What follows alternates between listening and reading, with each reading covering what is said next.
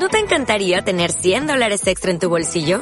Haz que un experto bilingüe de TurboTax declare tus impuestos para el 31 de marzo y obtén 100 dólares de vuelta al instante. Porque no importa cuáles hayan sido tus logros del año pasado, TurboTax hace que cuenten. Obtén 100 dólares de vuelta y tus impuestos con 100% de precisión. Solo con Intuit TurboTax. Debes declarar para el 31 de marzo. Crédito solo aplicable al costo de la presentación federal con TurboTax Full Service. Oferta sujeta a cambios o cancelación en cualquier momento. ¿Qué me hace la montaña? Primero, me enseña, eh, a mí me enseñó mucho la simpleza. O sea, yo, por suerte, gracias a la montaña, aprendí a, ser, a, ser feliz haciendo algo y no teniendo algo. Esto es fundamental. Esto para mí fue fundamental en mi vida. ¿Por qué? Porque poco a poco me fui dando cuenta que a mí lo que me interesaba era hacer montaña, era estar en la montaña, y eso me sirvió mucho para no caer la apreciación de todo lo material. ¿Por qué es muy importante para mí eso? Porque el hecho de ser una persona relativamente poco consumista me hace tener mucho tiempo libre. Porque realmente eh, cuando sos consumista tienes que pagar las cosas que compras, nadie te regala nada. Y para pagar tienes que trabajar. Y cuando trabajas estás vendiendo tu tiempo. Y cuando vendes tu tiempo estás vendiendo lo que más vale en tu vida. Yes, sir. Reading you loud and clear. Clear, clear, clear. The clock has started. The clock has started. Five, five, four, four, three, three, two, two, one, one. Liftoff. We have a liftoff. Bienvenidos, bienvenidas a Historias que Marcan, el podcast en el que voy a conversar con artistas, deportistas, emprendedores, expertos en negocios y mente brillantes que marcan la diferencia. Vamos a conocer sus historias personales y a través de ellas intentaremos descubrir sus hábitos, sus rutinas y su mentalidad para que nos inspiren a crear y actuar. En el episodio de hoy y para estrenar el podcast tengo el placer de tener conmigo a Arcaich Ibarra. Arcaich es un alpinista que nació en el País Vasco, creció en Granada y desde hace un tiempo vive en Argentina. Es una persona muy curtida en la montaña, tiene en sus espaldas más de 40 cimas diferentes de más de 6.000 metros. Es la primera persona en hacer una escalada invernal a las siguientes montañas. Tres Cruces, Monete, Al Muerto, Al Nacimiento. Está con el proyecto de escalar las 10 montañas más altas de América. Ya tiene 6. También este año va a intentar hacer el récord de velocidad de la Concagua. Pero sobre todo Arcaich creó una nueva manera de hacer alpinismo en los Andes, realizando travesías extremas, uniendo varias montañas de más de 6.000 metros en estilo de autosuficiencia. Es una manera de hacer alpinismo muy extrema y muy pura. Además es guía de montaña. Es muy reconocido en el mundo del alpinismo en Latinoamérica y podría tener mucho más reconocimiento fuera de este ámbito, pero tampoco lo busca ni lo quiere, porque como veréis en la charla es una persona muy carismática, muy auténtica en un estilo de vida y una forma de vida muy peculiar. Con él hablamos de todo esto y de cómo afronta los retos, cuál es su preparación, los valores de la montaña, de cómo llegó el postureo también en alpinismo, donde importa más la foto, en una entrevista que para mí creo que tiene mucho valor. Así que os invito a escucharla.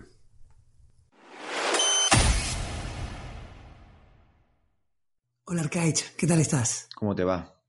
Muy bien. Muchas gracias por tu tiempo.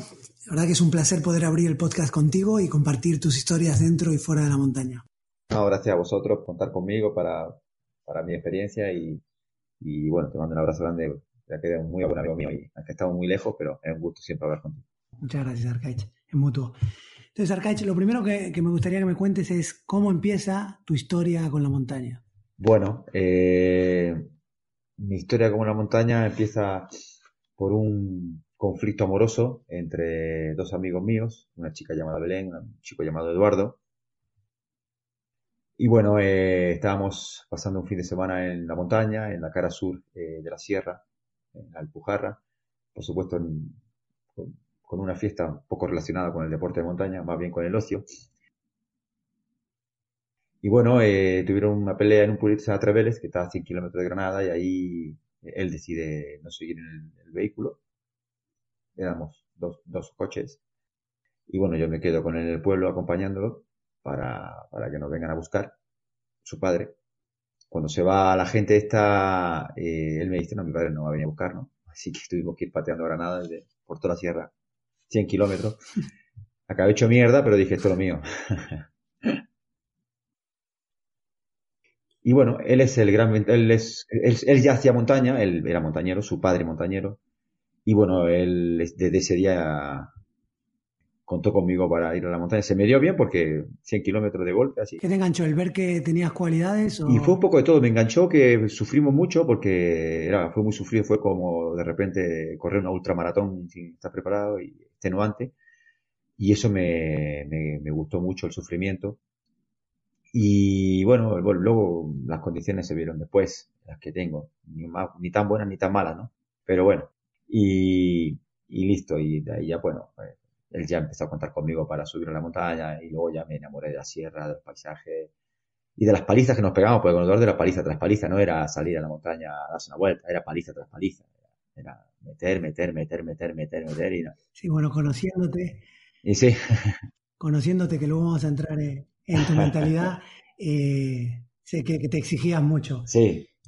Y bueno, en un momento decides ir a entrenar a Argentina. Y esa es, ahora vives en Argentina. Y un inciso, como decías, yo a ti te conozco desde hace mucho tiempo. Y bueno, de la última vez que te vi, cambió mucho tu vida personal. Cambiaste como atleta y alpinista. Pero lo que más cambió es tu acento. ¿Qué te dice la gente el acento? Porque ahora tienes acento cordobés. Un poco. Ahora tengo un acento realmente muy, muy, sería muy mezclado, ¿no? Eh, me sale, aquí en Argentina no soy argentino y en España no soy del todo español. Eso es lo que me pasa. en eso estoy ahora mismo en, ver si fuerzo el acento para, para, para, convertirme en una de los dos. Ahora soy un mestizo, de, un, un, un, mestizo de la lengua. Te pregunto, te digo lo del acento porque vives en Argentina. ¿Por qué decides ir a Argentina y por qué estás viviendo ahora ahí? Bueno, en el 2005, 2005, 2006, no me acuerdo bien el año, 2006, viajo a Argentina eh, a entrenar a la altura. Eh, ese año preparábamos el Mundial de Carreras de Montaña eh, se corría en Trento. Y por un amigo desde que me comenta que hay un lugar muy bueno para entrenar, para, para que me quede ahí solo, porque había tenido ahí un par de conflictos también con amorosos también en España, nunca más de decirlo. Era un, buen momento para no, para no perder la concentración y poder estar pensando nada más que en, eso, en el entrenamiento. Y me fui a un lugar llamado Cortaderas, dentro de la cordillera andina, en un altiplano catamarqueño, en un puesto que había en aquel momento muy rústico, que está a unos 3.300 metros. Y me quedé ahí entrenando y posteriormente un día que estaba corriendo ahí como loco malo, es un lugar totalmente desolado, totalmente desolado, donde no hay nada, me tuve que llevar todo, un tío con un foresco me llevó todo para arriba, para el viaje y que luego somos íntimos amigos, ahora, el día de hoy, de un pueblito que se llama Tinogasta. Eh, es un lugar que está a 180 kilómetros de la nada, no hay nada. Entonces eh, me quedé ahí solo como perro malo y un día para una camioneta y una 4x4 y bueno, me dicen, ¿qué haces aquí corriendo? O sea, está loco, tío está loco. Y le digo, no, y estoy solo ahí, qué sé yo, y el tipo me dice, y ¿cómo no? Me traje las cosas. Y me dice, y le digo yo, ¿y dónde va? No, solo vamos a hacer un escalón 6000 puta madre, ¿de dónde hay un 6000 acá? Y yo no tenía desconocimiento de la geografía de la cordillera andina, como mucho nos pasa en, España, porque la cordillera andina chileno-argentina es muy desconocida, a pesar de ser la más alta, exceptuando la Concagua. Todos conocemos la Concagua, yo conocía la Concagua, ya había hecho, había subido montaña en Bolivia, había ido a Perú, había ido a, Pakistán, pero no, no había, no tenía en mi concepto las montañas en esta zona geográfica. Y bueno, eh, cuando me dijeron así, le dije, ¿me presta unos crampones? no tenía crampones, pero tenía ropa de entrenamiento, tenía, lo que tampoco tenía bota. Pero digo, no importa, yo voy con los crampones y me los prestan de correa y subo hasta donde pueda. Si hace mucho frío, bueno, me congelo, me bajo. Bueno, me dicen ellos, sí, sí, porque tenemos un cámara, un cámara y no, él no va a subir y ya traído los crampones, están aquí en el vehículo. Y bueno, ahí conocí el límite fronterizo, fuimos al Paso San Francisco, que está a 140 kilómetros más hacia el oeste, norte-oeste. Y ahí, ahí vi, vi, la inmensidad de montañas que había, me quedé flipado, porque donde yo estaba entrenando era como un altiplano donde no se ve nada, a la montañita baja, toda montaña baja, baja en diferencia de altura, porque son altas, están a casi 4.000. Pero no, no, no vi la, la grande montaña, entonces cuando me, quedé flipado. Y nada, y me puse en la zapatilla y subí al Incahuasi, que es un cerro de más de 6.600 en zapatillas, con crampones de correa, que me, ya ahí ya me conocieron todo, porque ya era el récord en velocidad nadie había subido tan rápido a esa montaña y sin aclimatar. Aparte subí un demente, o sea, si yo ahora tengo que hacer lo que hice, fui un demente, o sea, un demente, porque es un lugar totalmente eh, árido, las partes bajas, no hay agua en ningún lugar, me subí con un litro de agua y con comida fría, ni, ni siquiera me llevé gas para, para, para poder eh, derretir nieve. Y subí, me quedé a dormir a la, intemperie, porque no tenía tienda de campaña, con la bolsa de dormir que llevaba, con el saco de dormir, a 5.700 metros. Me quedé ahí a dormir a la intemperie en la mitad de la nada, en la base del glaciar ahí, pero está todo congelado, no hay ni una gota de agua. Y, con, me tomé medio litro de agua de todo el día para llegar del campo base, me salté el campo 1, me fui directamente al campo 2. Y luego al, al, día siguiente me levanté a las 7 de la mañana y me fui a la cumbre. Llegué con una borrachera terrible en la cabeza, pero no estaba aclimatado, imagínate, me pegó la altura mal, pero llegué a la cumbre. Llegué a la cumbre y bajé de la... Sí, increíble. Pero, ¿con quién estabas? Estaba con un grupito de gente de Rosario, montañistas Rosario, ellos se quedaron en el campo 1, ni subieron. No, no le, no le dio el cuero. Se quedaron en el campo 1 y uno de ellos, que luego nos hemos hecho muy amigos, hemos compartido unas montañas con uno de ellos posteriormente, ¿no? Y mm, ellos se quedaron en el campo 1, no, yo salí del campo base y me fui directamente a los 5.700 a cara de león, o sea, para arriba, porque yo dije, si yo, si yo ya conocía muy bien la altitud, o sea, los efectos de la altura, si ya había estado muchas veces en montaña de altura, pero si, pero si yo sabía que si, que si cuanto más tiempo me mantenía en la altura, había dos formas de poder subir una montaña de esa envergadura, por la altura que tiene, que tiene casi 6.700, ¿no? Era, o le hacía un pegue en velocidad y, y, forzaba el cuerpo y no dejaba que la altura me pegase tanto, o, y me la jugaba por supuesto, y si yo que ya estaba muy mal me bajaba, o me aclimataba bien, y para eso requería más tiempo, entonces decidí la parte 1. Y me fui para arriba así con una bolsa de dormir, un, poquito de agua, eh, los crampones, y subí en zapatillas, nadie lo creía que había podido subir a la cumbre de zapatillas. Cuando bajé me dijeron, no hiciste Pero mira las cosas, mira, mira lo, lo, curioso. Esto pasó en 2006. Yo llevaba una cámara de fotos. Estamos hablando que en el 2006 no había no tenías teléfono no tenía no, inteligente, no, tenías GPS, era muy inconsciente. nadie sabía de gente cercana que te tenga precio y que, y que supiese que se iba a molestar en buscarte, no había nadie. Aparte, en un lugar totalmente aislado del mundo. O sea, donde no puedes fallar, donde, no, donde, un, donde una torcedura de tobillo te puede costar la vida. Ahora está pasando eso, incluso en alguna montaña de la zona, el año pasado, hace dos años, un chico del País Vasco se, murió esperando un rescate. Se murió a 6.300 metros. Tuvo dos días vivo y no, no, llegaba nadie. Porque no hay nada. Entonces, hasta que vino un equipo de rescate aclimatado, ta, ta, ta, eh, terrible. Pero yo llevo una cámara de fotos vieja y me bajé de la cumbre. Cuando bajo de la cumbre no estaba la cámara. Mira qué cosa curiosa, ¿no? Y bajo de la cumbre y no había nada. No estaba la cámara. Puta, la cámara, la cámara, la cámara. Me bajé, bajé hasta hasta un lugar donde pasó luego los chicos estos que decidieron darse la vuelta, que fue casualidad, si no tenía que haber caminado hasta el puesto fronterizo. Demente, sí, porque si viene al lugar. Y cuando llego ahí al puesto fronterizo, em, es como que saltaron las dudas, si habrá hecho o no habrá hecho cumbre. Bueno, pasaron los años, pasó la vida, luego ya hice muchísimas cosas interesantes y invernales acá y no invernales y de apertura y luego la gente escribo para una revista, entonces ya tengo como una, una credibilidad muy grande acá en el país, me reconocen mucho y ahí lo dan por hecho. Pero mira lo curioso, yo tengo un amigo que conocí en el 2017, 11 años después, muy amigo mío, que hemos compartido un muy gran, un gran escalador, un 8000 con el que justamente ahora nos vamos a hacer una, escalada en dos meses. Y el tipo me llama un día por teléfono y me dice, estuve con una expedición en el Incahuasi guiando a una gente. Ajá. Y tengo un regalo para ti. ¿Qué es? Me encontré una cámara de foto en la cumbre. No me jodas. No, no, me jodas, le digo yo. No me lo puedo creer. ¿Y cómo sabes que es mía? Porque está rota, está hecha mierda, dice, pero la foto se ve. Estás tú en la cumbre. Puta, esa es la cámara que perdieron. Dice, vieja. Y el tipo encontró la cámara 12 años después para cómo la encontró un amigo mío, muy amigo mío, que comparte montaña conmigo. O sea, la podía encontrar cualquier otro. Entonces ahí me agarré el teléfono y llamé a todos los que estaban conmigo en esa, en esa salida que hicimos en el 2006 y le dije, oye, acaban de encontrar la cámara en la cumbre. Es más, abrí un grupo de WhatsApp. no, que es digno de abrir un grupo, un grupo de WhatsApp y, y cualquier tipo de grupo. Bueno, esa fue mi primera relación con la Argentina. Cuando bajas, se quedan... Sí. La gente se queda eh, loca, ¿no? De lo que ha hecho este chico Claro, hice un ascenso que en aquel momento era el más rápido, lo hice con una zapatilla prácticamente de running, de correr, no era una zapatilla de montaña. O sea, pero una, me cagué de frío, evidentemente, bajé con los pies hechos mierda, pero, pero subí a la cubre todo.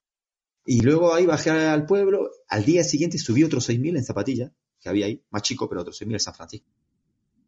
Eh, que hice un día de viento terrible, subí y ya me volví. Al, y luego ya me bajé con los chicos estos del Rosario, que se iban para su casa, y me quedé en el pueblo donde estaba. Y, no, y me bajé directamente al pueblo, no me quedé ya más en Cortadera. Me bajé al pueblo, pueblo llamado Tinogasta, donde decidí postergar el vuelo de vuelta. Dije, no, me quedo acá tres meses más, y no tengo problema. Me quedo tres meses más. Y porque estaba muy a gusto y me, quedé enamorado de esa montaña. Dije, no, yo voy a seguir subiendo aquí montaña.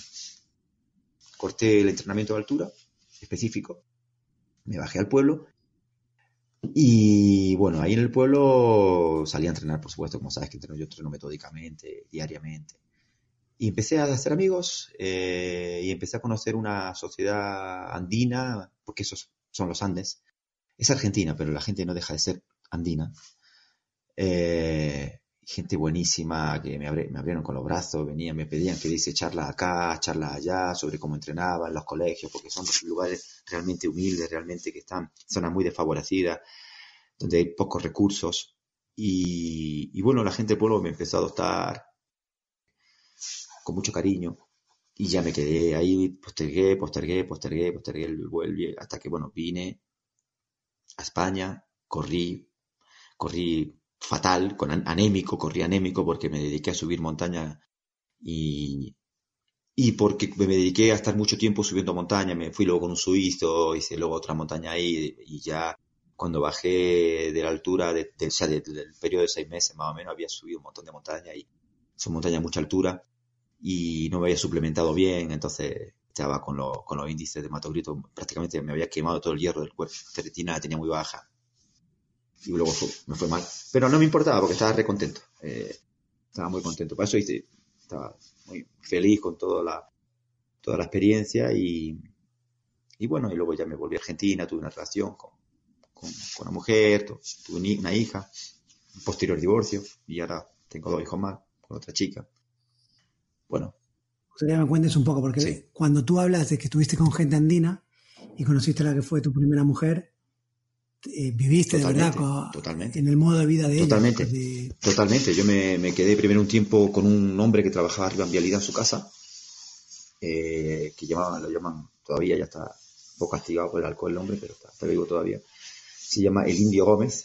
Y bueno, me quedé en casa del indio y un tiempo donde, bueno, aprendí mucho el folclore, cosa que hoy vive mi vida conmigo, el folclore autóctono de la región, y bueno, conocí a la gente, conocí, por supuesto, a lo que fue mi primera mujer, Carmen, que, bueno, una chica espléndida, de la zona realmente humilde, humilde. Imagínate, son de un lugar de, de, de la afuera del pueblo donde no tienen ni agua ni luz su casa.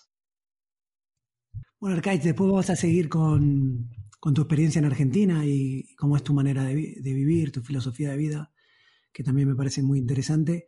Pero para seguir en la montaña me gustaría que me cuentes cuál es la expedición o los momentos en la montaña que te marcaron, que, los tienes presente con más frecuencia.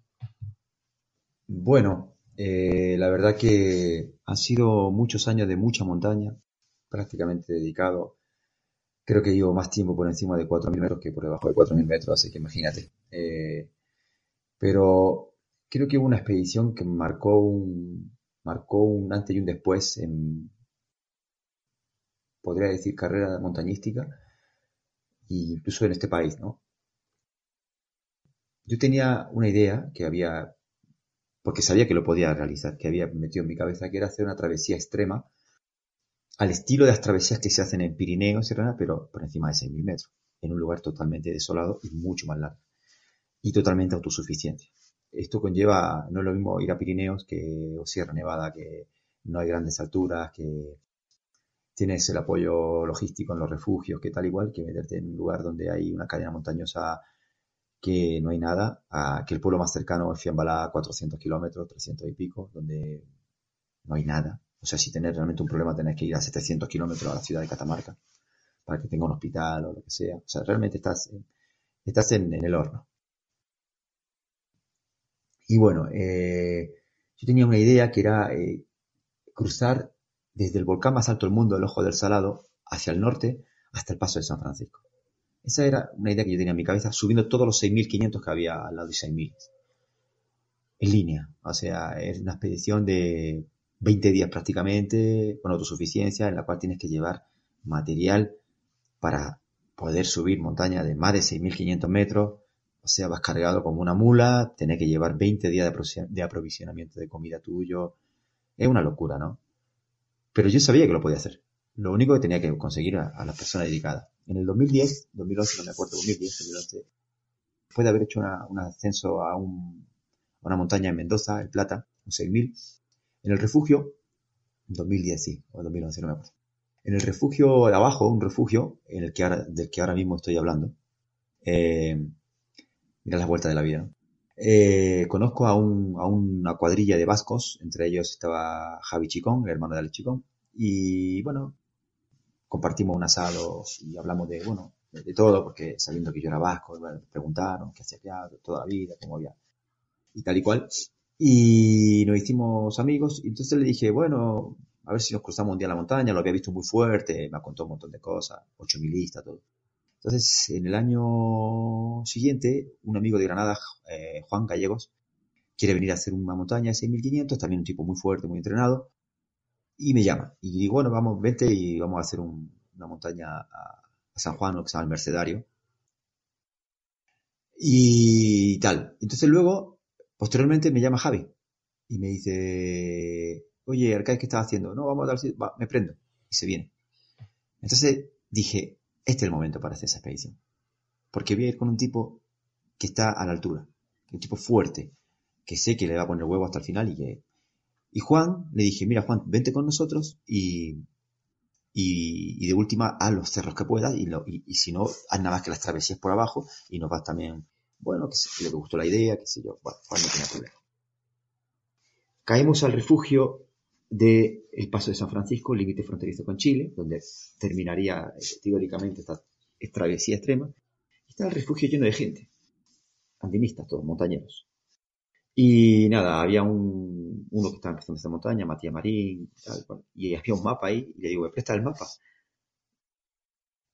Sí, presta el mapa, digo, bien, tenemos que hacer, pues yo esa travesía la tenía en la cabeza, ¿no? no porque no hay, no, hay prácticamente cartografía de la zona. Entonces, con un libro de un tipo que se llama John Biggar, que se llama Los Andes, eh, había más o menos trazado un poco la, la, movida, y con un poco de Google Earth, que en aquel momento era medio choto, las imágenes que había, no eran tan nítidas como ahora, eh, bueno, eh, me puse a pensar un poco y dije, ah, me meto y luego si me tengo que salir me salgo, ya de alguna forma saldremos de ahí. Entonces en el refugio había un mapa cartográfico, mira qué loco, editado por alemanes. O sea, no es una editorial argentina. Alemanes hicieron un mapa cartográfico de la zona. Y me puse a ver el mapa y ahí le tracé del todo bien la línea. Pero in situ, o sea, eh, vi el mapa y salíamos los dos días a hacer la travesía y íbamos al igual, o sea, y los tipos del refugio nos miraban todos como diciendo, estos. Que luego me contaron, había como 30 personas. Cuando salimos a hacer la travesía Pacón, un año súper nevador, había nieve, estaba cargado. Cuando bajaban una expedición, que bajaban del Ojo del Salado por la ruta argentina, que es mucho más compleja que la chilena, cuando le dijeron que nosotros habíamos, es imposible, no se puede ni siquiera subir al Ojo por Argentina de la cantidad de nieve. Bueno, nosotros, huevos, ya habíamos salido. Y por gente que estaba ahí, que luego me contó, que no hemos hecho amigos, me decían que estaban todos diciendo, estás tan loco, esto, se piensa estos, estos vascos que son especiales, que, que, que pueden hacer una locura así, que no saben ni dónde se mete, nosotros que conocemos la cordillera eso inhóspito. Y bueno, arrancamos con la travesía, llevaba, llevaba una mochila detrás y una adelante, para que vean cómo íbamos de cargado. Y le metimos para arriba, mm, fueron 18 días extremos, extremos totalmente extremo, o sea, totalmente extremo. Y bueno, le fuimos metiendo, conseguimos la primera cumbre de los ojos, que fue durísima. Eh, Juan no llegó, llegó menos que más que Javi y yo, porque la historia era que los que hacían la travesía tenían que subir todas las cumbres, ahí estaba la movida, ¿no? Y llegamos, realmente llegamos, nos costó mucho porque había muchísima nieve, están las filmaciones, muchísima nieve. Bajamos, y todos los días tormenta, la noche, se cargaba más. Y bueno, luego hicimos el muerto, hicimos el fraile, hicimos, abrimos la cara oeste del Incahuasi que no tenía ruta abierta. Y luego de ahí subimos al San Francisco y de ahí ya nos bajamos. Cuando bajábamos, Juan, el que vino a acompañarnos, yo lo desvié de, la última montaña y se metió directamente, salió por otro lado y, cayó antes al lugar de llegada, porque yo le expliqué cómo era, porque estaba ya muy fatigado. Y, cuando llegó Juan, dice, no, si estos han hecho la travesía entera, han subido toda la montaña, no se lo pueden creer. Y bueno, eso salió, por supuesto, en todas las revistas eh, de, de, primicia de acá de Argentina y Chile, que son digamos, lo que son específicas. Y a partir de ahí ya me conocí todo el mundo. Ya todo el mundo me conocía. Y luego volvimos a hacer tres, dos travesías más extremas. ¿Qué es con lo que te quedas de, esa expedición? De esa expedición me quedo mucho con una forma diferente de hacer montaña. Con una forma que, digamos, yo propuse en los, en, los Andes de hacer montaña. En los Andes, eh, históricamente, se ha hecho un ascenso y, y vuelta, básicamente. Pero no travesías de autosuficiencia que al extremo, evidentemente no es para cualquiera no es para cualquiera, evidentemente. De hecho, no ha tenido nunca repeticiones, lo han intentado repetir, no han podido. Eh, pero me quedo con esa forma de, hacer montaña, no solo el ascenso, sino meterte veintitantos días en un lugar eh, totalmente desolado, inhóspito, incomunicado, donde no sabes si...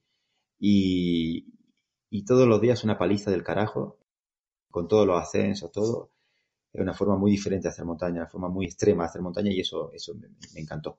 De hecho, luego repetí una todavía más extrema, que fue unir los dos volcanes más grandes de la Tierra, que esa, me acuerdo que salí de la, de la travesía con 12 kilos menos, ya estoy flaco, tenía 12 kilos menos, 10 kilos menos, famélico, totalmente famélico, para, para hospitalizarnos, salimos para que nos hospitalicen directamente, pero lo conseguimos también.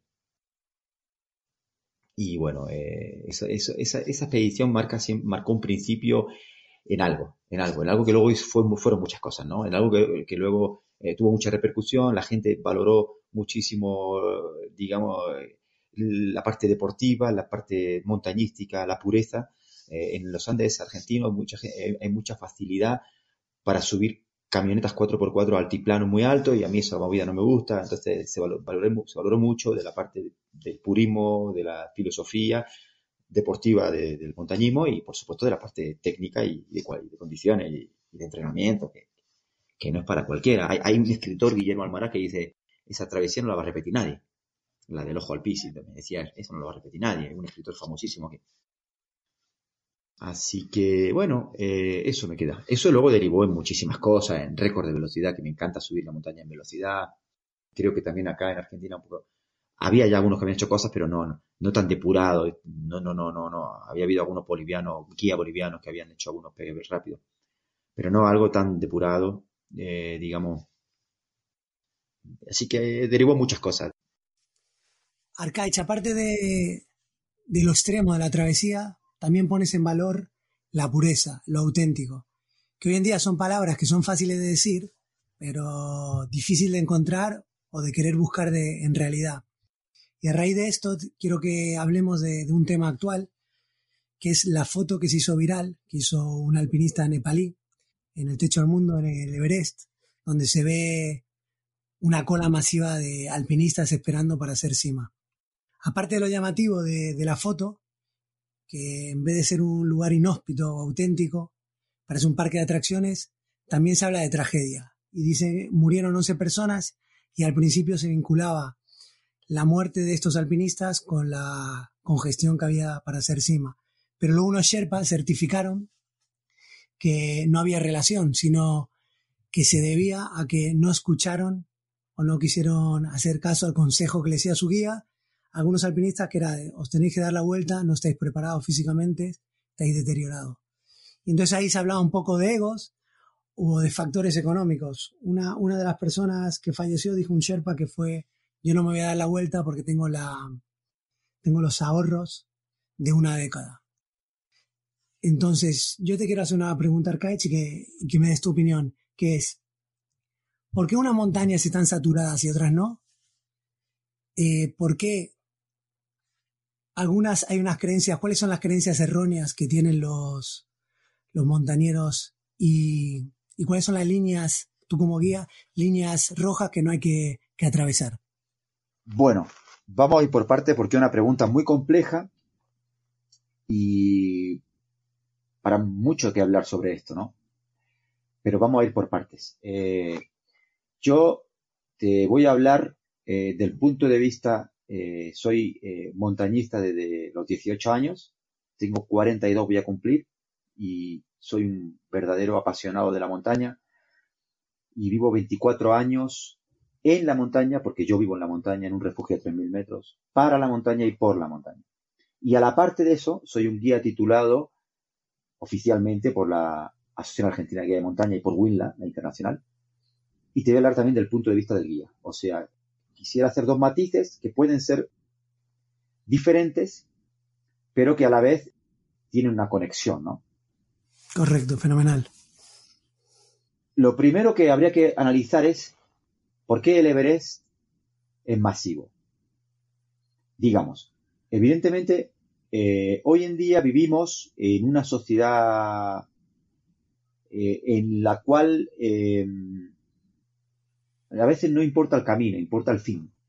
Es una sociedad brutalmente consumista y yo trabajo para eso, no, es que yo soy un, Gandhi. A ver, yo soy guía de montaña y trabajo para subir gente a la montaña.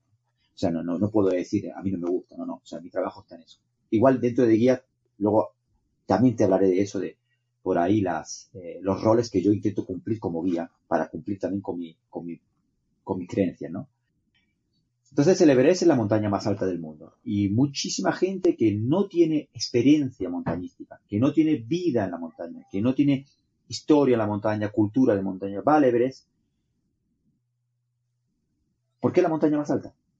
Y en un punto es un negocio, por supuesto, extraordinario, que hace que eh, se muevan miles y miles de dólares, mucho más que eso.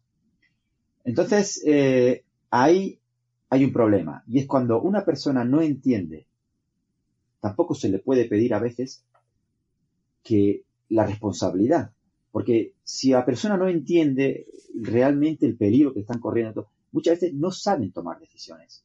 No es porque sean tontas, no es porque sean buenas, no es porque sean malas, es porque no conocen el riesgo que hay. Porque hay mucha gente que no quiere hacer montaña, quiere tener la foto en la cumbre del Everest, porque vivimos en una sociedad de redes sociales, donde la foto de cumbre vale mucho más que una historia deportiva entrenando como un cabrón. Vale mucho más. Entonces, eh, ¿Qué pasa? Hay mucha gente, eh, eh, digamos, el Everest se ha convertido en un lugar muy de mucho negocio donde si yo pago, no importa la experiencia que tengo, no importa la historia que tengo, me intentan subir. Por supuesto que los Sherpas, estoy convencido que con su gran experiencia, intentaron asesorar lo mejor posible a, a estas personas. Pero yo creo, o en mi caso, que los Sherpas también se ocupan porque yo en mis expediciones, cuando una persona no puede ascender a una montaña, yo le obligo a bajar. O sea, y tendría que haber un mecanismo de seguridad en el cual haya una cierta, entre comillas, policía de montaña o, sistemas para que obliguen a esa persona a descender. En Aconcagua está. No es que Aconcagua sea un ejemplo perfecto, porque es un Everest chico, pero, pero está. Está. O sea, hay, un, grupo de rescate que te dicen no puedes seguir subiendo si el guía autoriza a que ese ascenso se penalice. Eso por un lado. Por otro lado, por supuesto que 200 personas a 8.500 metros esperando, parados, para subir a la cumbre, quien diga que eso no es riesgoso, evidentemente no entiende de monte.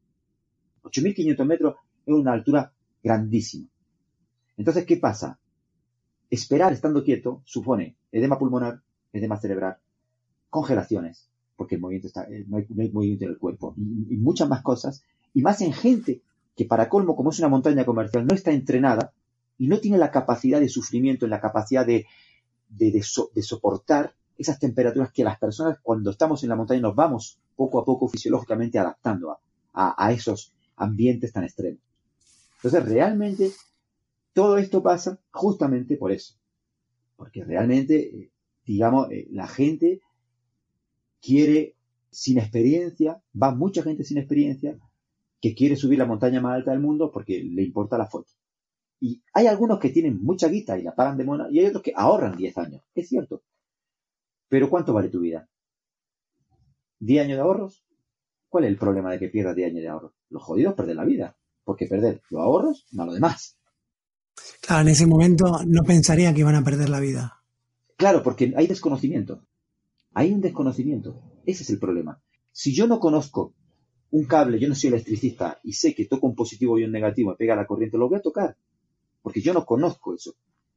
El desconocimiento genera imprudencias. el alpinista, el montañista que vive siempre en la montaña, que hace toda la vida montaña de a poco, que va aprendiendo paso por paso, que va aprendiendo eh, cómo son las nieves, cómo son los vientos, cómo son los ambientes hostiles, cuando lo ve, ya sabe que hay un peligro. Y cuida por su vida. Yo cuido por mi vida. Llevo veintitantos años haciendo montaña, subiendo seis mil, siete mil. Y al día de hoy estoy bien. Mañana puedo morir. No digo que no. Pero como cualquier persona, como un tipo en un coche, como. Pero hay un conocimiento y eso te hace tener una, digamos, actuación previa al, accidente. Porque la mejor forma de poder evitar un, accidente es evitarlo. No es un rescate, sino justamente no llegar a que tengan que rescatarte. Entonces, ese es el desconocimiento. Pero ¿qué pasa? Yo pago 60 mil dólares para subir el Everest. Entonces yo exijo. Yo pago la cumbre. Yo estoy pagando la cumbre. Ese es el problema. Mucha gente paga la cumbre. A mí me lo han dicho en Aconcagua. Yo quiero subir. No, no lo puedes subir. No, pero yo pagué tanto. No importa. Tú no pagaste la cumbre. Tú pagaste un servicio. Pero si no puedes hacer cumbre, vas a tener que bajar. ¿Entiendes? Y ese es el problema.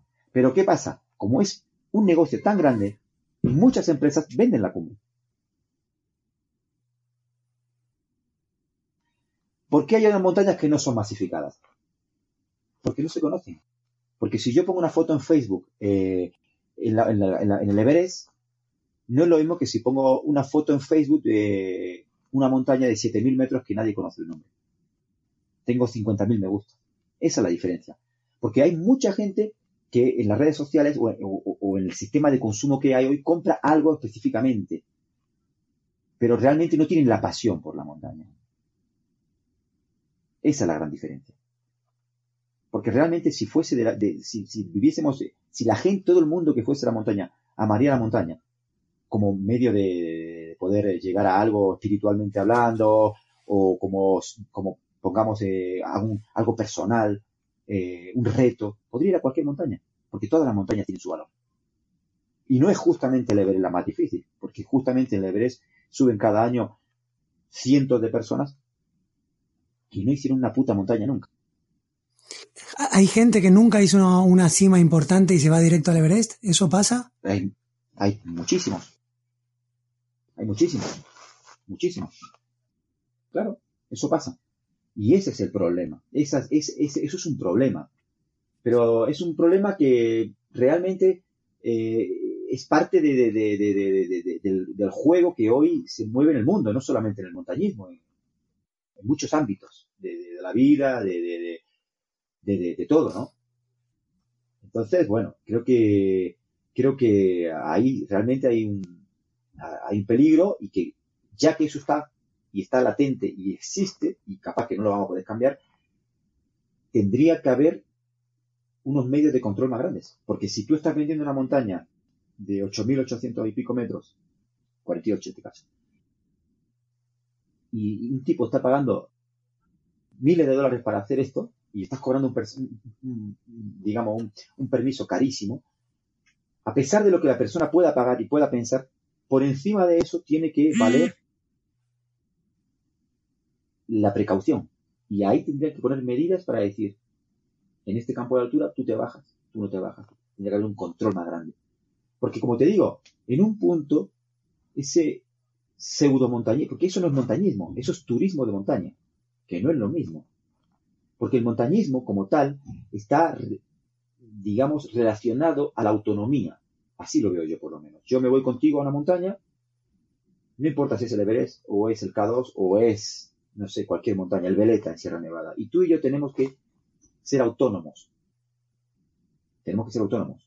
Tenemos que saber, eh, digamos, luchar contra todos los problemas que la montaña nos va a poner para poder subir a su cumbre. Pero en este caso, dado a que es un comercio muy grande, y no solo en Everest, en la Concagua, en el McKinley, en la Sun Summit, en, muchas montañas que hay, que son eh, folclóricas, eh, no hay autonomía, entonces esa gente no sabe, no, no, conoce realmente muchas veces el peligro. Y entonces, ¿quién tiene la culpa? Si tú le estás vendiendo algo a alguien que realmente sabes que él desconoce, te estás haciendo cómplice y tienes que ser responsable en un punto también. Eso es así. Porque si yo mañana, como guía de montaña, me vienen tres personas que me dicen, quiero subir, eh, no sé, el Mercedario acá en Argentina, una montaña altísima, complicada, por su cara sur, qué sé yo, y ellos van y me dicen, queremos subir por ahí, y yo les digo, ¿qué experiencia tienen? Y yo los veo ya, el primer día me doy cuenta, si yo los llevo sabiendo y siendo consciente de que ellos o no están preparados o no conocen, no importa, yo me estoy haciendo cómplice de una situación. Tendrá que decir, no, chicos, ustedes no están preparados para eso. Y o no acepto el trabajo o le digo, tienen que ganar experiencia o, si no, luego voy a tener que ser responsable si hay una acción. Porque me voy a tener que hacer cargo. Porque para eso estoy cobrando. Y esa es la realidad. ¿Y en Argentina Arcaich pasa parecido? ¿La Concagua se masifica más y hay otras a distintos precios? que tengan algo especial y, estén un poco desapercibidas. En Argentina pasa exactamente lo mismo, o sea, exactamente lo mismo. Argentina tiene una de las montañas más concurridas de la, Tierra, que es la Concagua, donde entran entre 5 y 7 mil personas por, temporada, que son en dos meses y medio. Imagínate, es una barbaridad. No, tengo la estadística de que, en el ranking cuál será, pero debe ser entre, entre las tres más concurridas del mundo. Por supuesto, como es un negocio, hay un campo base con todos los servicios, eh, trabajamos, yo en mi caso trabajo, siempre hago dos expediciones por año normalmente, tres, una, porque yo trabajo en otras muchas montañas y entiendo que la labor del guía tiene que ser eh, más casi como instructor que como, como guía eh, de llevar a un tipo solamente arriba, sino que lo, lógico sería que una persona cuando te contrata dos o tres veces ya no tendría que contratarte más, que ya le hayas enseñado tus conocimientos para que él pueda salir solo casi más como un instructor de montaña, no solamente la parte técnica, sino la parte ideológica y filosófica de lo que significa subir una montaña, ¿no? Pero bueno, en Aconcagua, pasa lo mismo, viene muchísima gente que son turistas, turistas de montaña, como decía Raymond Messner, es turismo de montaña. Entonces, eh, hay montañas que tienen 80 metros menos o 100 metros menos que la Concagua y entre 100 y 200 hay bastantes menos, o sea, 100 o 200 metros menos que la Concagua son casi lo mismo de alta, mucho más inhóspitas, mucho más bonitas, mucho más complicadas. No, sé si bonitas, porque todas las montañas son bonitas, ¿no? Pero digamos, eh, diferentes. Y no va nadie. Van muy poquitas expediciones. Yo en esa montaña por ahí guío, en Incahuasi, Walter Penn, Tres Cruces, hay un montón. Pero con cabo masivo.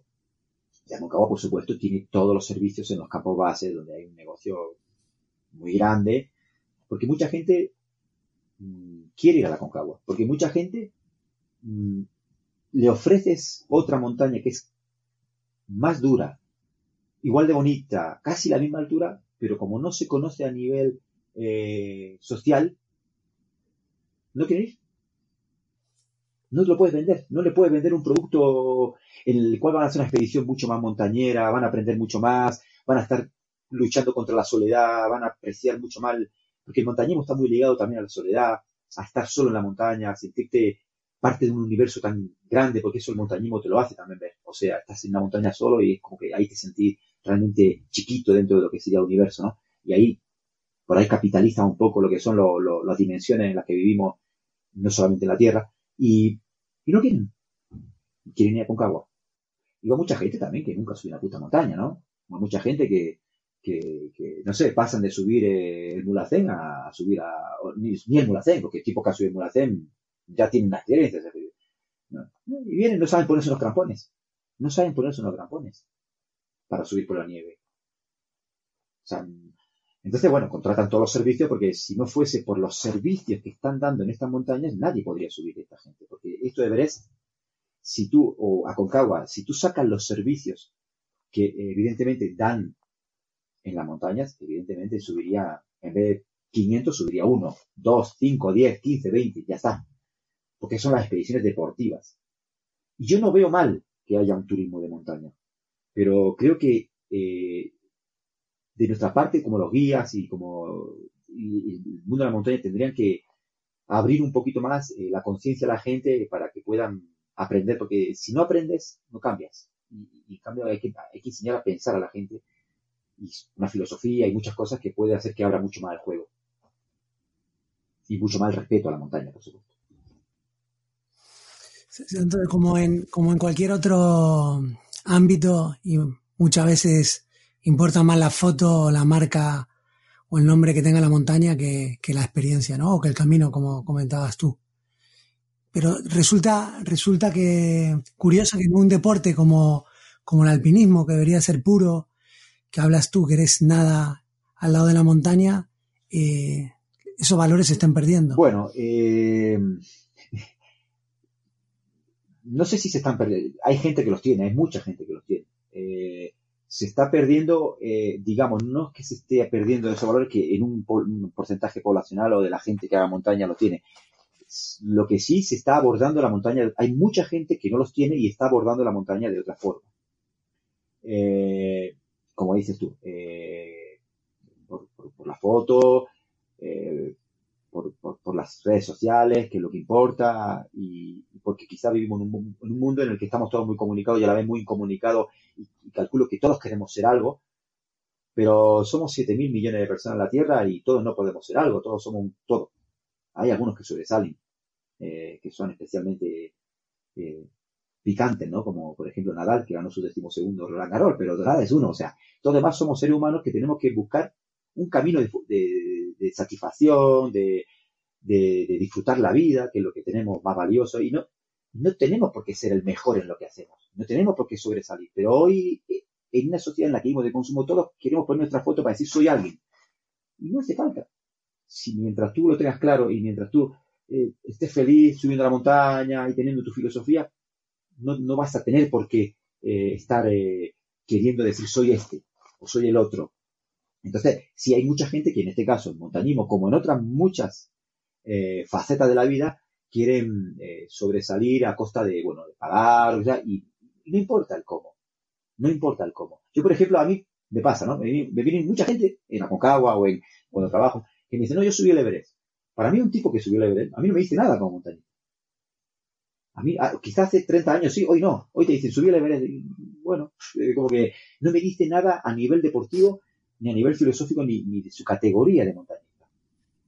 Porque conozco un parque Claro, pero a ti que eres un hombre experto. Exactamente. Yo que soy. A ti que eres un hombre experto no te dice nada, pero a alguien como, como nosotros que no, no estamos acostumbrados dice, bueno, es un máquina, ha subido lo más alto y en nuestra cabeza es lo que, lo que puede llegar a ser lo más complicado.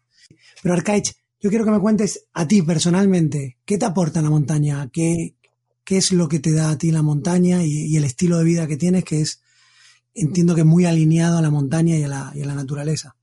Bueno, eh, sí, eh, yo la montaña la veo con, varios, con varias facetas, no solo unitarias, ¿no? Y, no solo, y me aporta varias cosas. Te diría muchas, ¿no? Eh, y que ha sido algo transitorio a lo largo de una vida que me ha ido enseñando y que va a desembocar en un, final de mi vida, como todos tenemos otro final, porque la vida te va aprendiendo, se trata de eso, y vas sacando cosas y poniendo otras, ¿no? Eh, en mi forma de, ver la vida, eh, ¿qué me, qué, me, transmite a mí la montaña? Bueno, por un lado, eh, bueno, mi mujer es guía de montaña, nosotros vivimos en un refugio, en una cabañita que nos hicimos entre los dos, poniendo el pecho poco a poco, poniendo madera, poniendo una forma muy rústica, a 3.000 metros en cordillera andina, al centro-sur, o sea, un lugar bastante hostil. ¿Y qué me hace la montaña? Primero, me enseña, eh, a mí me enseñó mucho la simpleza. O sea, yo, por suerte, gracias a la montaña, me, aprendí a, ser, a, ser feliz haciendo algo y no teniendo algo. Esto es fundamental. Esto para mí fue fundamental en mi vida. ¿Por qué? Porque poco a poco me fui dando cuenta que a mí lo que me interesaba era hacer montaña, era estar en la montaña, y eso me sirvió mucho para no caer en, digamos, en, la apreciación de todo lo material. ¿Por qué es muy importante para mí eso? Porque el hecho de ser una persona relativamente poco consumista eh, me hace tener mucho tiempo libre. Porque realmente eh, cuando sos consumista tienes que pagar las cosas que compras, nadie te regala nada. Y para pagar tienes que trabajar. Y cuando trabajas, estás vendiendo tu tiempo. Y cuando vendes tu tiempo, estás vendiendo lo que más vale en tu vida, que es tu vida. Entonces, eh, eh, me di cuenta que yo quería trabajar mucho menos y hacer mucho más lo que me gusta, aunque tenga que bajar mucho el nivel de recursos que tengo. Yo hago montaña con un material, no te voy a decir obsoleto, pero casi obsoleto para lo que es hoy el sistema de consumo. Yo veo mucha gente que donde yo vivo vienen a hacer montaña y vienen con un material pero espectacular, que para mí es imposible acceder a él, siendo un profesional del, montañismo, ¿no? En el sentido de que soy guía de montaña, vivo de la montaña, lo digo profesional. Entonces, eh, pero yo con un material mucho más básico, que me dura mucho tiempo, que lo cuido, que no lo cambio así porque la moda me diga que tengo que cambiarlo, porque los colores ya no se llevan, sino que a mí me sirve y me, hace, me hace su función. Lo, lo manejo. Entonces, tanto mi mujer como yo tenemos tanto tiempo libre que nos hace vivir muchas cosas. O sea, levantarnos cuando queremos, en la mayoría de los días del año, hacer lo que queremos. Y eso vale mucho. Porque realmente eh, creo que solamente el, tipo que nace hijo de multimillonario lo puede hacer, o el tipo que se desprende de las cosas. Y bueno, eso es una de las grandes cosas que me, enseñó la montaña. La montaña me enseñó mil cosas, por ejemplo, el sacrificio. Para cuando te, vas a una expedición grande y sufrís a veces eh, mucho, eh, relativiza mucho los problemas. Cuando bajas y te encuentras con problemas que te enfrentan a veces a la sociedad, aunque uno parece que vive como ermitaño en la montaña, pero yo tengo que también, yo no, yo, no vivo apartado de la sociedad, nadie puede vivir apartado. Yo tengo que bajar a consumir, tengo que comprar comida, yo tengo que comprar ciertas cosas, y me enfrento con una batalla, yo tengo hijos, ellos van a tener que estudiar. Tenés una batalla, no, no, es que no la tienes, no es que vivís en, en el monte y es todo perfecto el mundo de Heidi. Y una de las cosas que hace la montaña te, te, hace relativizar mucho los problemas. Bajas y cuando te cuentan un problema, lo relativizas, no, te pones eh, tan mal porque dices, bueno, esto se puede solucionar. Como te digo, la autonomía. Yo me siento una persona muy autónoma, o sea, me busco la vida y me tiembla poco el pulso. Me tiembla poco el pulso. Yo cuando están las cosas, las papas calientes, me, me pongo tranquilo, me tomo un vaso vino y, y analizo las cosas, o sea, y, pues, y luego la, constancia. Yo soy un tipo que me dedico, eh, digamos, soy muy dedicado a lo que hago. Sobre analizar las cosas. Cuando, cuando estás en la montaña, en un reto difícil, en una expedición difícil, y estás desorientado, desenfocado, ¿cómo, cómo actúas? ¿Cómo es la conversación interna tuya cuando estás en problemas en un lugar que, que puede pasar algo complicado? ¿Cómo, ¿Cómo trabaja tu cabeza? yo creo que la cabeza trabaja mucho en función a, a, los conocimientos, ¿no? Entonces, creo que, como, al igual que un científico que tiene un, digamos, un, un protocolo para hacer una fórmula para conseguir algún químico, por ejemplo, eh, el montañista con la experiencia, el que va mucho a la montaña, sin querer va instaurando protocolos y va sacando. Entonces, cuando la situación se pone difícil, eh, siempre constantemente en la montaña está haciendo evaluación de riesgos, evaluación de riesgos, evaluación de riesgos. Aparte de disfrutar de todo, pero cuando las cosas se ponen un poquito complicadas, vos vas haciendo evaluación de riesgos. Todo con la experiencia. Pero ponme un ejemplo de evaluación de riesgos. ¿Cómo es eso? Por ejemplo, eh, empiezas a subir y, y, ves que, no sé, que en este caso en los Andes el viento del oeste está aumentando la nubosidad entra y entonces empieza a analizar, esto va a generar tal, va a bajar la temperatura, puede haber eh, una caída de nieve o en la avalancha, o sea, entonces empiezas a analizar todo conforme a los conocimientos que tienes. Entonces todo esto lo vas sobre, sobre, sobrepesando y vas viendo si es viable o no es viable. Por supuesto, a veces te pilla el toro, a mí me ha pillado el toro a veces, hace dos años en una, expedición que fuimos a hacer eh, el pico polaco, es un pico de 6.000 metros en la cordón de la ramada bastante técnico, eh, tuve un problema en un río porque no supe leer la jugada, porque un arriero, un, hombre que lleva mulas, me dijo, bueno, el cañón pásalo por la izquierda, siempre por la izquierda.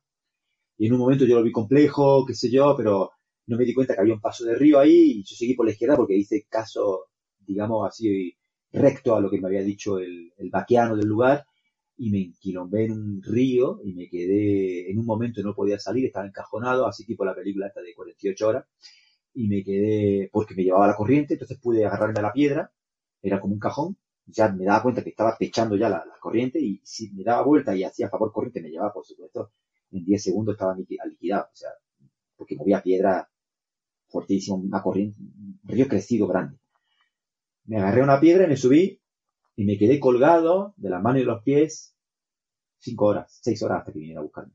Colgado.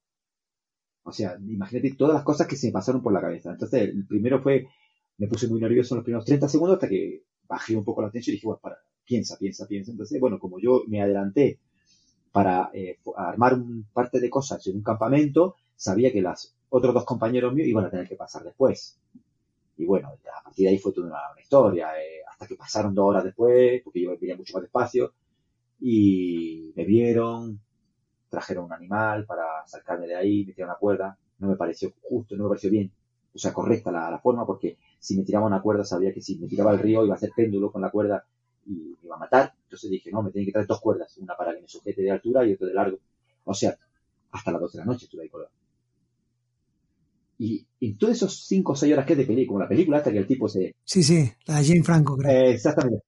Bueno, lo mismo, y entonces pero en, ese momento tuve que ir analizando situaciones, diciendo, no, cuando vinieron la primera vez con la mula, tres horas después o cuatro, eh, me quisieron dar una cuerda, y yo dije, no, no sirve. Y le, hablaba a la otra orilla, a, a las voces, ¿no? A la otra orilla del río. Digo, no sirve porque cuando yo me ate, va a tirar la mula y yo voy a hacer un péndulo con la cuerda. Y me voy a ir 10 metros para abajo y entonces me va, me a agarrar una piedra a partir de la cabeza porque se mueve de la corriente del agua había muchas piedras en movimiento en el centro del, río. Me tienen que sacar de una o sea, de un tirón. Y, tuve la paciencia para analizar a eso, eh, y porque ya ahí me relajé, aunque estaba en una situación totalmente tensa, pero sabía que tenía que reaccionar con los conocimientos que uno tiene. Bueno, llegó otro, entonces sí, ahí ya hice un, juego de cuerdas que dije, ponte allá arriba tú, y, entonces uno me, tenía de arriba para que yo no, no descendiera y el otro me sacó de un tirón. Y bueno, salió todo bien. Pero una situación en la que nunca me ha pasado, o sea, pero los profesionales cometemos errores. Todos cometemos errores. O sea, no estamos libres de cometer errores. Entonces, Arcaich, me doy cuenta que el material, las cualidades físicas, no es lo que te va a salvar la vida. Lo que te puede salvar la vida es la experiencia. Bueno, eh, el material eh, es muy importante. Eh, las cualidades físicas, muy importantes. Voy a matizar un poco dentro de esta, esta pregunta. Pero yo te pongo un ejemplo. Si yo a un físico culturista le doy un Ferrari, ¿va a correr igual que Schumacher? Calculo que no. Bueno, esta sería la cuestión. El tipo de Schumacher lleva mil horas en el volante y antes de que llegue una curva peligrosa se va a anticipar seguro y va a saber hacer las cosas como, como se tienen que hacer, ¿no? Esto pasa lo mismo, o sea, realmente el material eh, tiene un valor.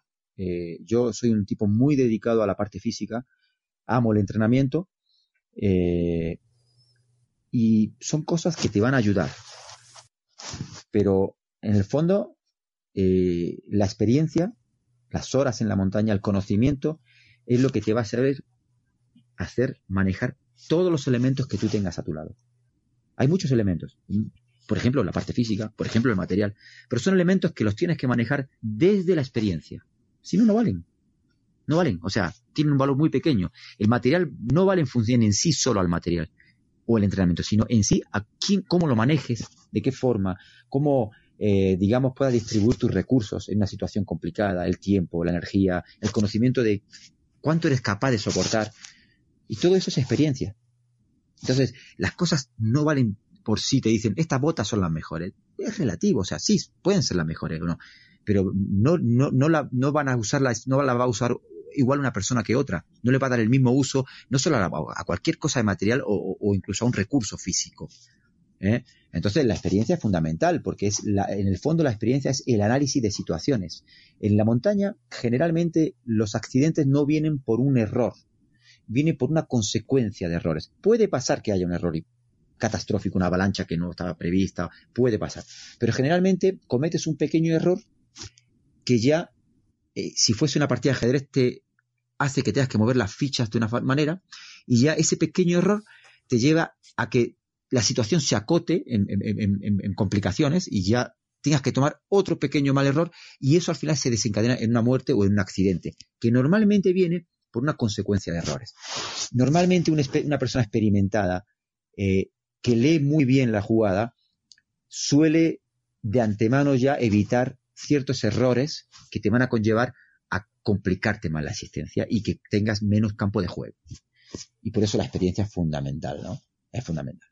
Creo, por eso lo que me has contado tú, que un Sherpa le dice no subas porque estás mal y el tipo evidentemente no supo leer nada. Arcaich, antes decías que la montaña te enseñó a, a tener sacrificio, pero permíteme discrepar, porque yo te conozco y, de paso voy a decir cómo nos conocemos. Yo te conozco porque tú eras y eres muy, muy amigo de mi hermano Sebastián. Entonces yo tenía 13 años y quería empezar a tocar la guitarra y me dijo Seba, tengo un amigo que te puede enseñar y nos, presentó y, fuiste mi primer profesor de guitarra. Pero bueno, rápido el vínculo profesor-alumno se, se, rompió porque entablamos una, una amistad y aparte tú eras generoso y la parte económica de cobrarme tampoco te sentías cómodo. Hicimos una amistad, yo tenía 13, tú tendrías 17, había una diferencia de, edad importante y también pues un respeto, ¿no? Pero bueno, luego con las personalidades que tenemos el respeto duró 10 minutos. Era lo que voy. Entonces tú eras un, un guitarrista metalero, de vilón, de trash, de estos que hacían punteos de 10 minutos y le metías todos los trucos que había. Tapping, barrido, Cuanto más difícil, mejor. Y los que te hacíamos la base de guitarra, se nos dormía la mano de estar repitiendo la base para que tu punteo te luzcas y te saquen las fotos en el Himalaya, en el Everest. Pero a lo que voy, Arcaiche, es. Y se te daba bien, tenías, tenía buenas dotes de, tenía buenas dotes de, guitarra eh, y seguías los pasos de la gente de tu edad que le daba bien. Entonces me acuerdo que junto con los, mis amigos, que luego fueron también tus amigos, Dani, el Baco, eh, Adri, íbamos y te decíamos, Arcaich, ¿sabes que tal persona sacó, se sacó la canción esta entera, que era una canción imposible de sacar? Bueno, te decíamos eso y a propósito, a ver cómo reaccionabas y no teníamos el pelo en dos semanas. Te encerrabas, te encerrabas en tu cuarto y estabas cuatro horas cada día practicando esta canción y a las dos semanas aparecías con la canción aprendida y con otra más difícil. Entonces, el sacrificio creo que lo tenías. Pero mi pregunta aquí es, ¿crees que, que esta mentalidad competitiva y de superación es la que te marcó como atleta, como alpinista y crees que también te condicionó en algunos aspectos de tu vida? Eh, bueno, vamos por partes. Soy muy metódico. Reconozco que, soy una persona muy metódica. Eh, en algunas cosas, en otras soy un verdadero desastre. Y, mm, pero bueno, todo no se puede hacer. Entonces, eh, me, ha, me, ha, influenciado brutalmente en mi vida. O sea, mi vida, de hecho, no se entiende sin, sin la dedicación al entrenamiento, sin la dedicación a, a, las cosas que hago. Soy así.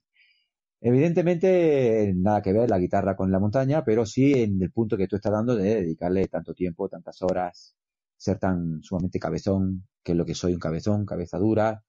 Yo creo que si me sacan la cabeza pueden hacer tres buques eh, del, del, acero, no sé qué tengo en la cabeza, ¿no? Entonces, eh, me ha condicionado mucho. Yo, eh, particularmente, eh, entreno todos los días sistemáticamente para ser mejor en lo que hago. Eh, porque todo cuenta, ¿no? Eh, y soy una persona que entiende que la parte que uno le dedica física y mental, y que te da experiencia también, vale mucho más que, las cosas. Que es lo que hablábamos antes. Hay mucha gente que por ahí tiene una bici de 10 mil dólares, pero no sale nunca, sale los domingos por, por, la ruta del colesterol. Y hay un tipo que con una bici de 2000 se parte el pecho todo el día y es un pedazo ciclista, ¿no? Porque realmente está, está trabajando para eso, ¿no? Y la, idea sería que el tipo que compra una de 10 mil dólares adelgace un poco y ahorre ese dinero y de paso, bueno, eh, la bici pueda pesar un poco más y es más barata. Bueno, eh, esto es así. Eh, yo todos los días hago entrenar, yo tengo un entrenamiento muy sistemático. básicamente mi entrenamiento es el siguiente, para que, para que te haga un... Yo hago doble turno de entrenamiento todos los días. Cuando estoy en mi casa, yo vivo en una cabaña a 3.000 metros, salgo a la mañana a entrenar y a la tarde a correr por la montaña. Doble turno, ¿no? Eh, eh, eso de base. Luego, algunos días a cambio el entrenamiento. Hago eh, interval training, o sea, hago un entrenamiento interválico, de, serían pasadas con mucha exigencia durante periodos cortos o más largos, con una recuperación. Y luego, una o dos veces a la semana, normalmente una, hago una tirada larga, que puede ser un pegue rápido a un 5000, a una montaña de 5000 metros, que al pie de casa suba a un 5000, o, o hago una tirada de fondo corriendo de, por montaña de tres horas, eh, que eso sería la parte de, en la que se mejora la base aeróbica, ¿no? Pero soy totalmente sistemático, ¿no? O sea, eh, falto a entrenar cuando, cuando, normalmente cuando falto a entrenar es por una, cuestión anímica. Puede ser que en un momento, un día diga, no, hoy lo tomo, o esto nunca pasa por una cuestión de, que si cae 20 bajo cero no importa. Ayer acá, por ejemplo, donde estamos ahora mismo, hizo un frío. Yo a la mañana salí a entrenar, por supuesto está todo nevado, salí a correr a la mañana mi hora 10, a la tarde nuevo mi hora 10.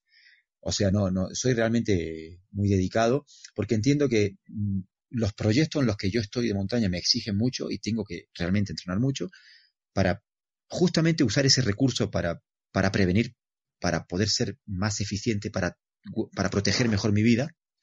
Y por otro lado, porque yo tengo una profesión de guía de montaña y yo tengo que responder frente a gente cuando vienen a contratarme para subir una montaña. Y desde el punto de vista profesional yo tengo que estar 100%, 10 puntos. O sea, e, e, eso es lo, realmente lógico cuando una persona te paga para que lo ayudes a subir una montaña o, le, o le, enseñes a subir una montaña.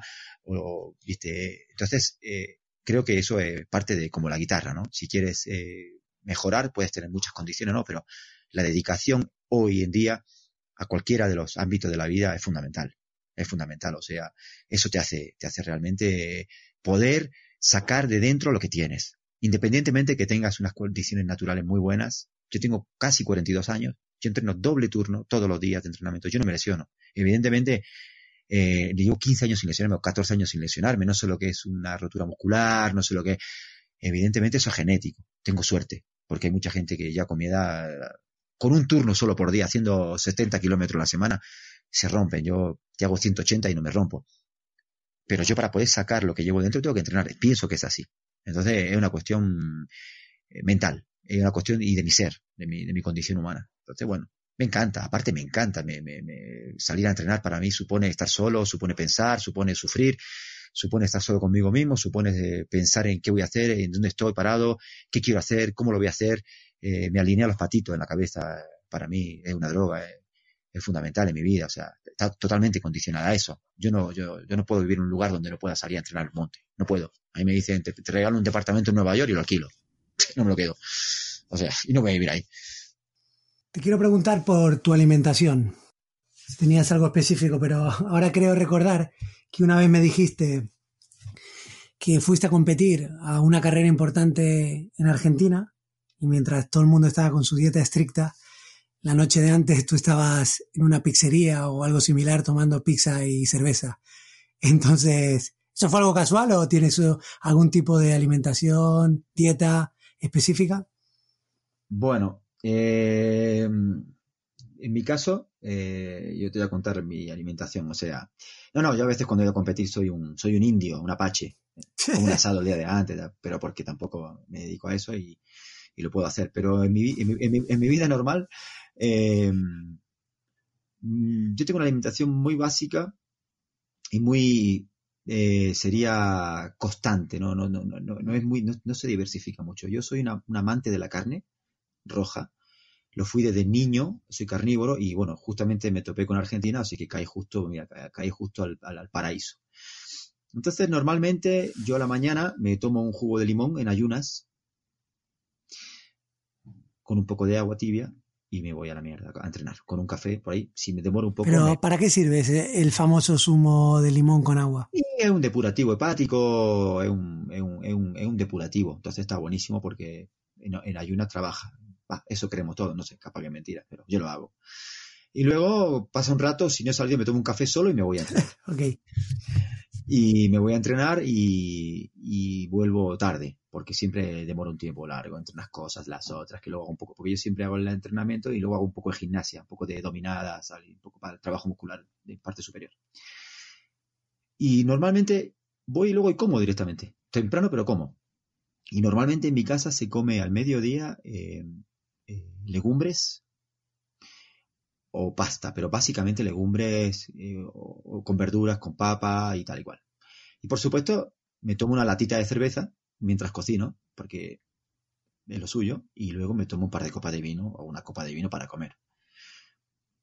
Luego me tomo unos mates o una infusión más tarde y me voy a entrenar a la tarde de nuevo. Y luego llego y ceno. Realmente prácticamente yo hago dos comidas. Yo sé que no es lo recomendable por los nutricionistas, pero es mi sistema de hace ya muchos años. Cuando llega la noche siempre como carne, siempre. Yo como carne todos los días. Si no, cinco días a la semana seguro. Pero básicamente todos los días.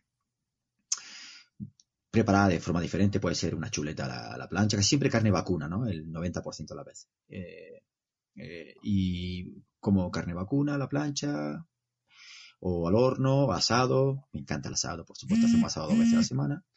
Y por supuesto me tomo otra latita de cerveza de medio litro cuando estoy cocinando y, luego me tomo otras dos copas de vino. Esa es mi alimentación, básicamente.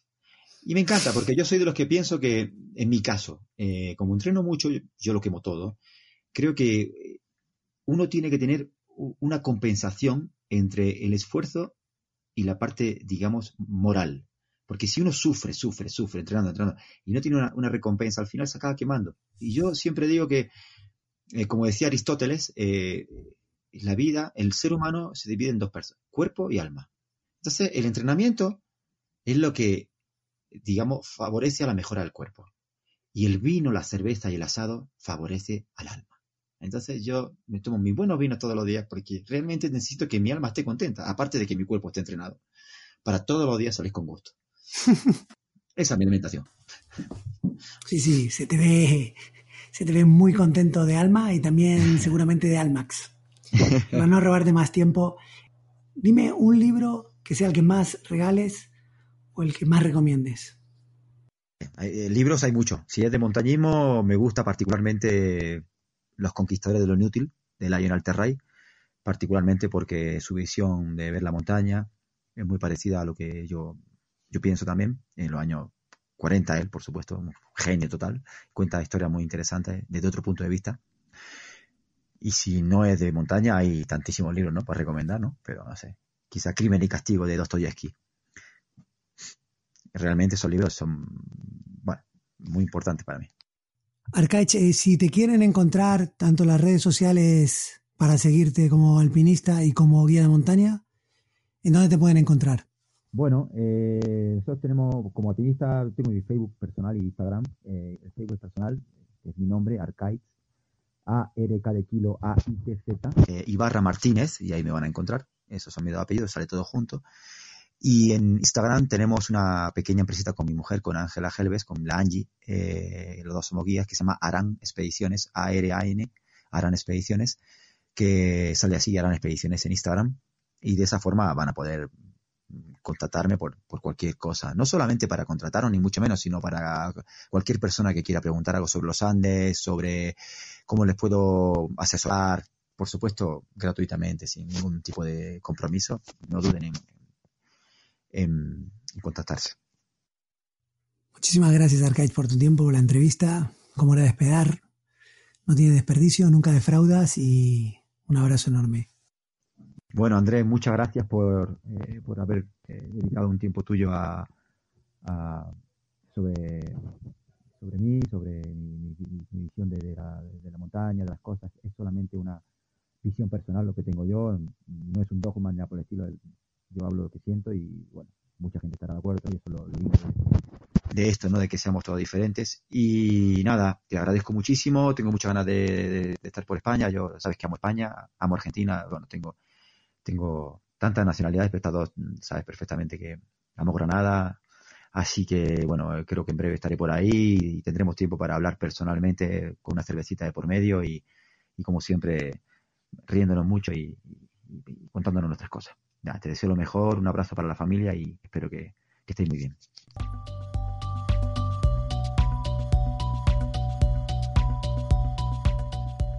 Siempre es un placer hablar con Arcaich, un tipo con una enorme personalidad y con muchas cosas que decir. Esto está arrancando y si vienen más historias que marcan, si no te las quieres perder, suscríbete a Spotify, Apple Podcast o en iVoox. En las notas del capítulo puedes encontrar los datos de contacto de Arcaich y me encantaría escuchar tus comentarios sobre esta charla. Así que mencióname en Instagram, arroba a para que estemos en contacto y podamos hablar. Un abrazo.